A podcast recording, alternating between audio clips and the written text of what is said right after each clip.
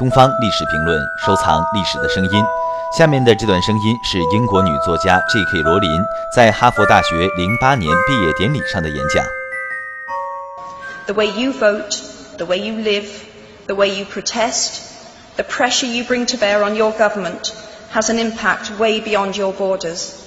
That is your privilege and your burden.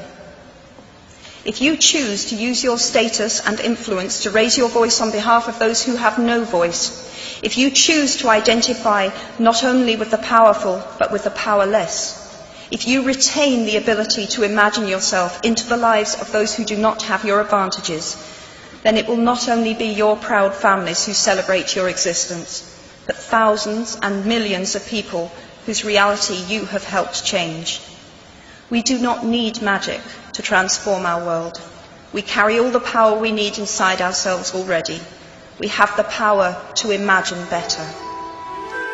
更多精彩声音，请关注东方历史评论官方网站。